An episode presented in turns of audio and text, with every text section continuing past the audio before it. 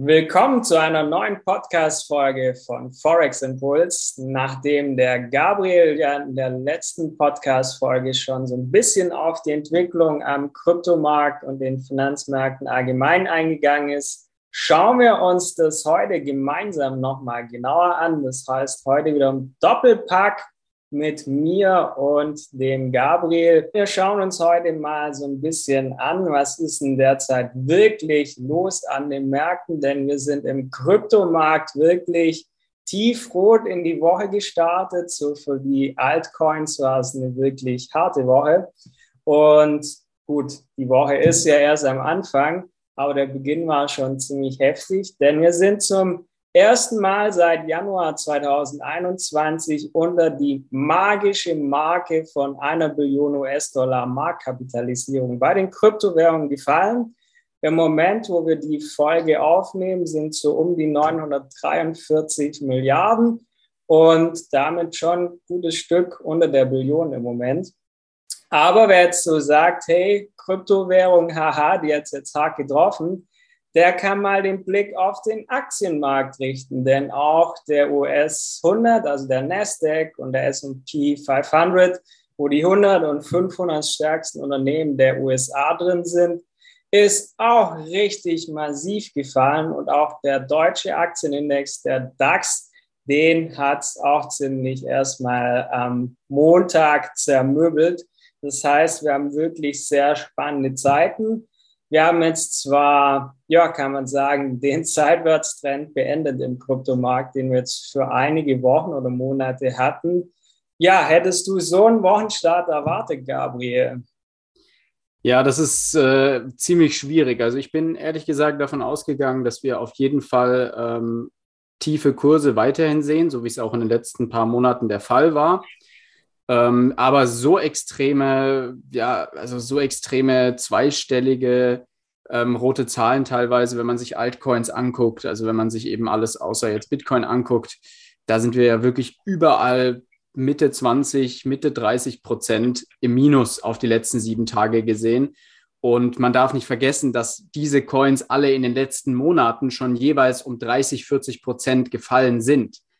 Das heißt, wenn wir uns jetzt einen Coin wie ja, nehmen wir mal ein Beispiel Solana angucken, der jetzt gerade bei 29 ähm, Dollar steht, der stand halt vor drei Monaten, stand er halt bei 84 Dollar, ne? teilweise vor zweieinhalb Monaten bei 140. Also das ist schon krass, wie es diese Altcoins zerlegt hat. Und ich, ja, in Anbetracht der Tatsache eben, dass wir diese ganzen Zinsentscheide haben, dass wir einfach viele ähm, viele andere finanzielle Probleme haben in unserem Finanzsystem oder in der Wirtschaft, ist es jetzt gar nicht so unvorhersehbar gewesen, ne, dass sowas passiert. Natürlich, klar, ähm, die meisten Krypto-Experten auf YouTube und Co., ähm, die würden niemals zugeben, dass sie jetzt auch gerade großartig im Minus sind oder viel verloren haben.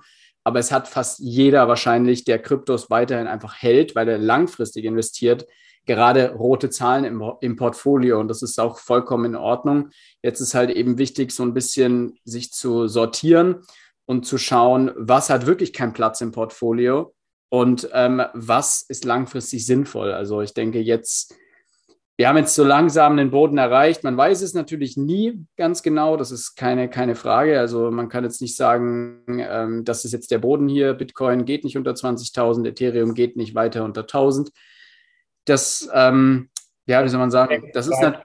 Bitcoin zum Beispiel haben wir jetzt so, ich glaube, bei 19.800 Dollar so eine starke Widerstandszone, genau. wo man schauen muss, wenn er da ankommen sollte, was macht er da? Ähm, und ja, dann kann man genau. sehen, wo die Reise wirklich hingeht. Und man darf so das große Ganze einfach nicht vergessen, weil natürlich, klar, jetzt so Leute wie wir oder ähm, ihr als Zuhörer, die vielleicht ein paar tausend Euro oder sowas investiert haben in Kryptos, die spielen schon auch eine Rolle, aber die spielen eine sehr kleine Rolle. Und eine viel größere Rolle spielen halt die ganzen Plattformen, die sich auch eben gegenseitig Kryptos geliehen haben, die sich gegenseitig Kredite gegeben haben um, und als Collateral, also sozusagen als Sicherheit, andere Kryptos hinterlegt haben. Das ist äh, das Thema Kryptoloans ist, glaube ich, jetzt hier ein sehr wichtiges. Also vielleicht kurz, um ähm, euch mal mitzunehmen, was überhaupt Crypto Loans sind. Man kann also wie im äh, wie wenn du zur Bank gehst und du möchtest einen Kredit haben, kannst du ja, gehst du hin, sagst, ich habe hier ein Einkommen, so und so viel. Und ähm, die Bank gibt dir dann je nach Einkommen, je nach Sicherheit deines Einkommens einen Kredit oder eben nicht. So, und du zahlst dafür Zinsen ne, in deiner Währung ganz normal. Und wenn du jetzt einen Krypto-Loan holst, da interessiert es die, das holst du natürlich bei, nicht bei einer Bank, sondern bei ähm, einer Krypto-Plattform, Binance, bei Crypto.com, was auch immer, bei verschiedenen ähm, Handelsplattformen. Und da hinterlegst du eben als Sicherheit einfach deine Kryptos. Das heißt, sagen wir, du kaufst ein Ether, hast dann ein Ether, wir nehmen jetzt den Preis von 1200 Dollar zum Beispiel, und den hinterlegst du. Und dafür bekommst du jetzt dann circa die Hälfte davon, kriegst du dann als Kredit ausgeschüttet in zum Beispiel Dollar, also in USD Coins oder in Binance US Dollar. Theoretisch kannst du dir auch Bitcoins leihen und ähm, Ether zurücklegen, aber die meisten Leute leihen sich eben ähm, in, in, in Stablecoins ähm, das Geld. Und das ist der Knackpunkt, weil jetzt passiert Folgendes. Wir haben ganz viele Leute, die zum Beispiel mit ihrem Ether, sagen wir, du hast 10 Ether gehabt und diese waren 3000 Dollar wert vor ein paar Monaten noch. Und du hast die hinterlegt als Sicherheit. Das heißt, du hast knapp 30.000 Dollar als Sicherheit hinterlegt. Und das sind Summen, die sind noch klein. Also da gibt es viele Firmen, ähm, große die hinterlegen da riesige äh, Mengen an Coins. Und sagen wir jetzt eben dieses Beispiel mit den 30.000 Dollar. Und jetzt fällt aber Ether um 50 Prozent und ein Ether ist plötzlich nur noch 1500 Dollar wert dann musst du extrem viel nachschießen, damit deine Sicherheit nicht aufgebraucht wird und der Kredit damit getilgt wird von der Plattform. Jetzt haben natürlich viele Leute entweder nichts zum Nachzahlen, weil sie nicht liquide sind, oder sie, ähm, sie ähm, wie, wie, soll man sagen, oder sie, sie zahlen es zurück mit Ether. Also mit dem des Collateral, sie zahlen einfach mit ihrem Collateral ihren Kredit ab, was natürlich scheiße ist, weil Ether um 50 Prozent gefallen ist. Das heißt, es gibt zwei Möglichkeiten. Entweder sie zahlen es selber ab mit ihrem Ether. Folge davon ist, Ethereum wird verkauft, Preise fallen noch mehr.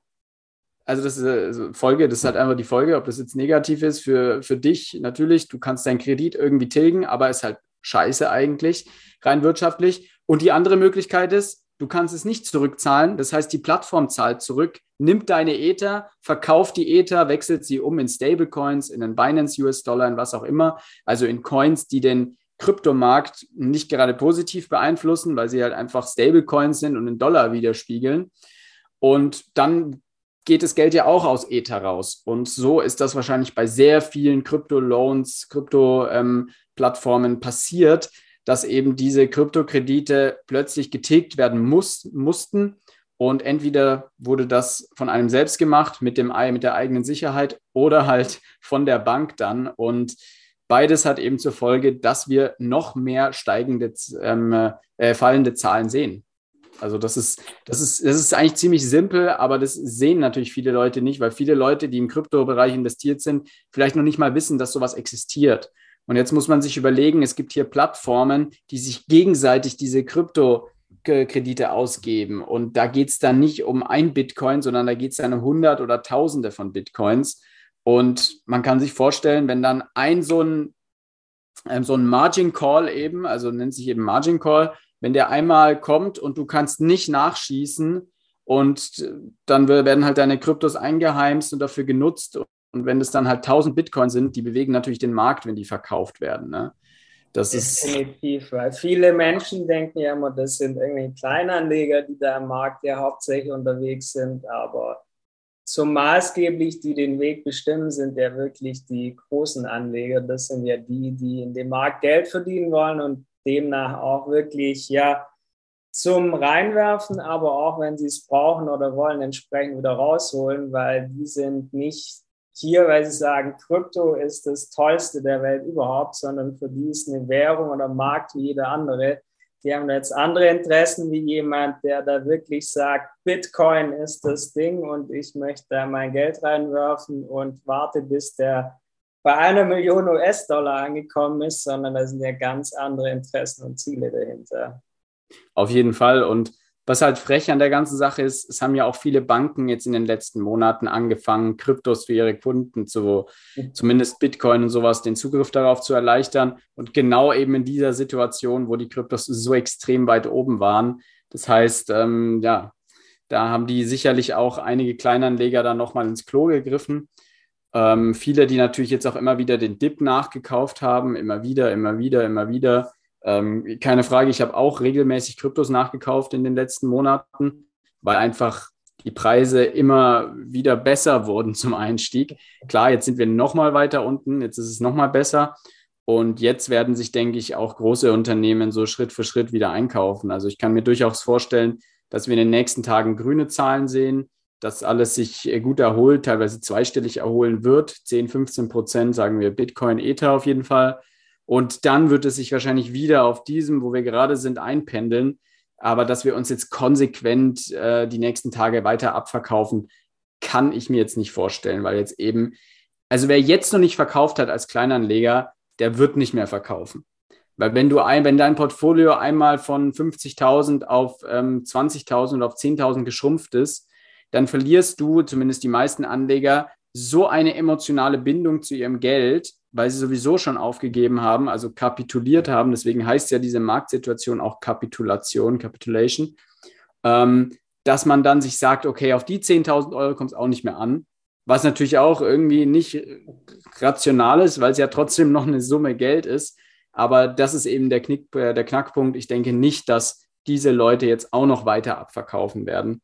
Das heißt, ähm, ja, jetzt eben schauen, was noch passiert. Klar, die Zinsentscheide werden noch wichtig. Ich weiß, du hast es, glaube ich, besser auf dem da auch noch ein bisschen ins Spiel kommt, ist ja, was ja. du auch eigentlich gerade schon angesprochen hast oder was wir eigentlich auch immer so ein bisschen empfehlen, ist ja wirklich immer in bestimmten Abständen und Schritten zu kaufen. Wer jetzt natürlich jetzt bei einem Hoch, sagen wir mal, zwischen 40 und 69.000 Dollar gekauft hat, der ist natürlich massiv im Minus. Wer jetzt ja. aber je nachdem, wann er auch begonnen hat, ähm, entsprechend in diesem Schritt nachgekauft hat, der hat jetzt eigentlich gar nicht mal so die Probleme, wenn er klug agiert hat und hat zudem natürlich auch die Möglichkeit, entsprechend immer nachzukaufen, wie wenn du dein Geld all in, alles rein und kannst dann nicht mehr agieren, ist ja so das Ungeschickteste, was man machen kann. Ja. Jetzt ist halt eben die Frage, was ist noch mit den Zinsentscheiden? Es kommt halt, das ist so ein bisschen der einzige, ähm, ja, der einzige negative Punkt, vor dem ich ein bisschen Sorge habe. Ähm, die, also die FED hat ja, glaube ich, diese Woche noch einen Zinsentscheid, oder? Tatsächlich noch eine recht entscheidende Woche, so vom politischen ja. her. Denn Bitcoin hat ja auch so in letzter Zeit immer mehr korreliert mit dem Nasdaq, hat da recht ähnlich agiert. Und für die ganzen großen Tech-Unternehmen oder generell den Aktienmarkt ist ja so, ja, die politischen Entscheidungen derzeit nicht so geschickt. Wir haben jetzt diese Woche, ähm, ja, Amerika, Notenbank wird uns eine Zinserhöhung bevorstehen. Das ist ja eigentlich schon mehr oder weniger angekündigt, dass, ja, hier was getan wird, dass die Zinsen erhöht wurden, was natürlich schlecht ist für Unternehmen, wenn die Zinsen steigen. Ähm, die Bank of England wird auch Donnerstag ihren Zinsentscheid bekannt geben, aber das dürfte jetzt nicht so drastisch wichtig sein, wie wenn jetzt die USA was verkündet. Aber wir haben an, auch noch Donnerstag Anzahl der Erstanträge auf Arbeitslosenhilfe in den USA. Das ist auch immer so ein Wert, wo der Markt immer entsprechend darauf reagiert. Wie sind so die Arbeitslosenzahlen in den USA? Heißt, wir haben Zinsentscheid, Arbeitslosenzahlen in den USA und abgerundet wird es dann noch so am letzten Handelstag in dieser Woche jetzt durch den Verbraucherpreisindex in der Eurozone, wo die Prognose der Analysten jetzt sagt, wir haben einen Anstieg gegenüber dem Vormonat, wobei in letzter Zeit lagen die ja auch nicht immer so richtig, aber so Zinsentscheid, ähm, Arbeitslosen, Zahl in den USA und jetzt wirklich die Verbraucherpreise in Europa. Das ist schon was, das könnte nochmal richtig für Action sorgen. Ja, das heißt, da ein bisschen Auge drauf haben. Ähm, ich meine, die ganzen, ganzen Krypto-Plattformen, die jetzt, also sowas wie Terra, was jetzt eben zusammengebrochen ist ja vor einigen Wochen. Ähm, wir haben jetzt das gleiche nochmal mit einer anderen Landing-Plattform mit Celsius.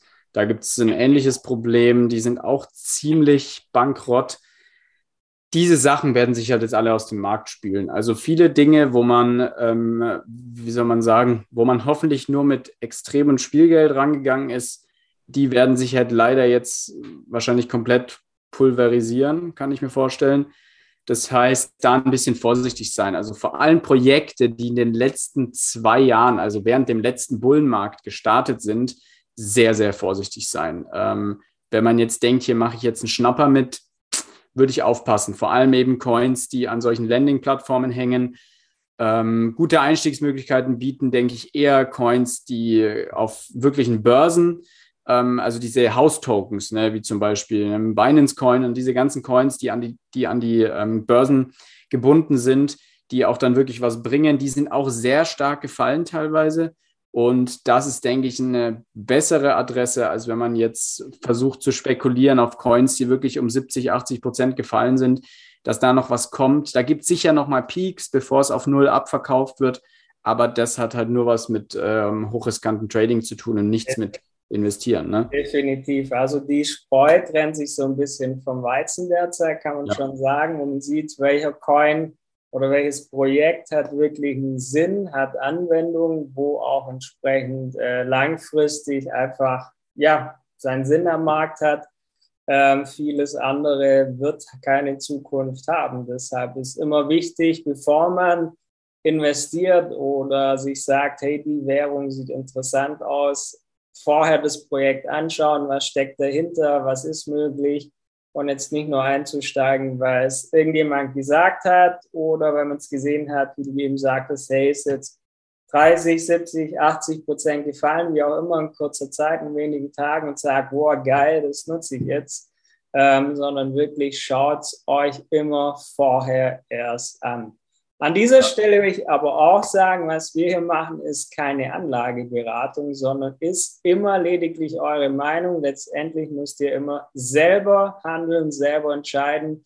Was wir aber sicher sagen können, schaut euch immer vorher erst die Projekte an und, und ja, nicht einfach nur rein, reingehen. Genau, schaut euch an, woher das Geld kommt, ähm, was die Projekte auch haben. Natürlich jetzt gerade ist es viel schwieriger für neue Projekte weil es ist immer schwieriger, Geld einzusammeln in dem Bärenmarkt als in dem Bullenmarkt. Das ist ganz logisch. Also während wir gesehen haben, dass ähm, im Jahr 2021 die Projekte nur aus, den, aus dem Boden so geschossen sind, wie verrückt, ähm, klar, da haben die so schnell Geld einsammeln können. Da hat man gesehen, da wurden in wenigen Tagen mehrere Millionen an Coins eingesammelt, also in Wert von äh, Dollar jetzt mehr, mehrere Millionen an Coins eingesammelt ähm, für irgendwelche Projekte, wo du, die sind einfach nicht mehr da jetzt. Ne? Also deswegen, das gibt es jetzt natürlich weniger. Also jetzt ist ein bisschen, wird, denke ich, ein bisschen einfacher auch zu schauen, was ist sinnvoll, was ist nicht so sinnvoll, weil alles, was jetzt kaputt geht, ähm, äh, beziehungsweise alles, was jetzt nicht kaputt geht,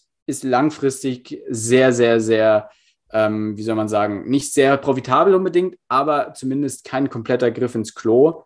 Vor allem, wenn man sich anguckt, Coins, die eben jetzt schon länger existieren, die auch schon die letzten, den letzten Bärenmarkt überstanden haben, für die ist das jetzt auch kein riesiges Problem. Ähm, das wird jetzt einfach ein bisschen eine Zeit dauern. Und ja, man kann natürlich Prognosen machen, man kann, ähm, ja, aber ich würde sagen, es hängt wirklich auch von den Zinsentscheiden ab. Wenn wir in den USA jetzt doch hochgehen und dann aber da bleiben und es jetzt nicht jedes Mal einen höheren Zins geben wird, dann kann ich mir vorstellen, dass wir Ende des Jahres wieder gute, gute Zahlen sehen können. Aber wenn jetzt hier die FED im, äh, ja, keine Ahnung, im gefühlt zwei Wochen Takt ihre Zinsen erhöht, schwierig, weil die Leute gehen dann eben in andere Investitionen. Die Leute gehen in Cash, weil man ja plötzlich auch für sein Cash wieder ein bisschen mehr bekommt. Ne? Die Leute gehen in Staatsanleihen. Staatsanleihen steigen jetzt das erste Mal wieder seit langer, langer Zeit. Ähm, das ist so ein bisschen, das Ding. Man will also sozusagen, der Staat will, um die Wirtschaft zu retten oder das Finanzsystem zu retten, die Leute dazu bringen, ihr Geld nicht zu investieren, sondern ihr Geld entweder zu sparen oder auszugeben. aber auf keinen Fall äh, großartig jetzt investieren. Davon will man die Leute natürlich jetzt ein bisschen abschrecken, ähm, vor allem in risikoreiche Dinge. Und dazu gehört nun mal der Kryptomarkt, dazu gehören auch äh, ein großer Teil des Aktienmarktes. Deswegen sehen wir das da ja genauso. Ne? Also das ist halt natürlich für die Notenbanken so ein Drahtseilakt, Inflation so hoch wie ich glaube Anfang der 70er Jahre nicht mehr. Ähm, gleichzeitig, ähm, ja, will man die Inflation runterkriegen, muss aber dann schauen, dass man dann auch nicht in eine komplette Rezession, rein, Rezession reinrutscht oder am Ende Inflation hoch bleibt und Rezession, Stagnation, dass man ja. wirklich ähm, da richtig, ja, das falsch macht und die Notenbanken haben eh schon generell spät reagiert, äh, beziehungsweise Japan, Europa ja eigentlich so mehr oder weniger gar nicht oder langsam. Ist ja eigentlich USA hauptsächlich, oder so ein bisschen aufs Gas drückt. Drum ist alles immer so ein bisschen unter Vorbehalt, weil man nicht weiß, was die Politik so mit sich bringt.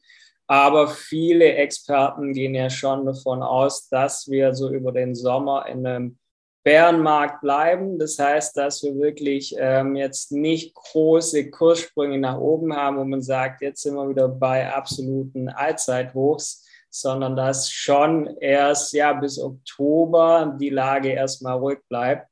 Dennoch sind es natürlich alles nur Einschätzungen und Meinungen.